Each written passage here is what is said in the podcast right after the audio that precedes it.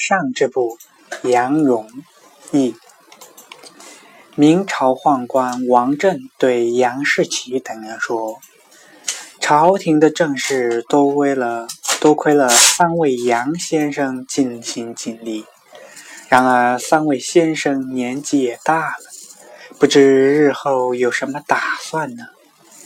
杨士奇说：“老臣当竭诚报国，鞠躬尽瘁，死而后已。”杨荣说。先生别这样说，我们已经老了，无法再为朝廷效力，而是应推举一些可以担当国事的后辈，来报答圣上的大恩。王振听了很高兴。第二天，杨荣便上书举荐曹爱。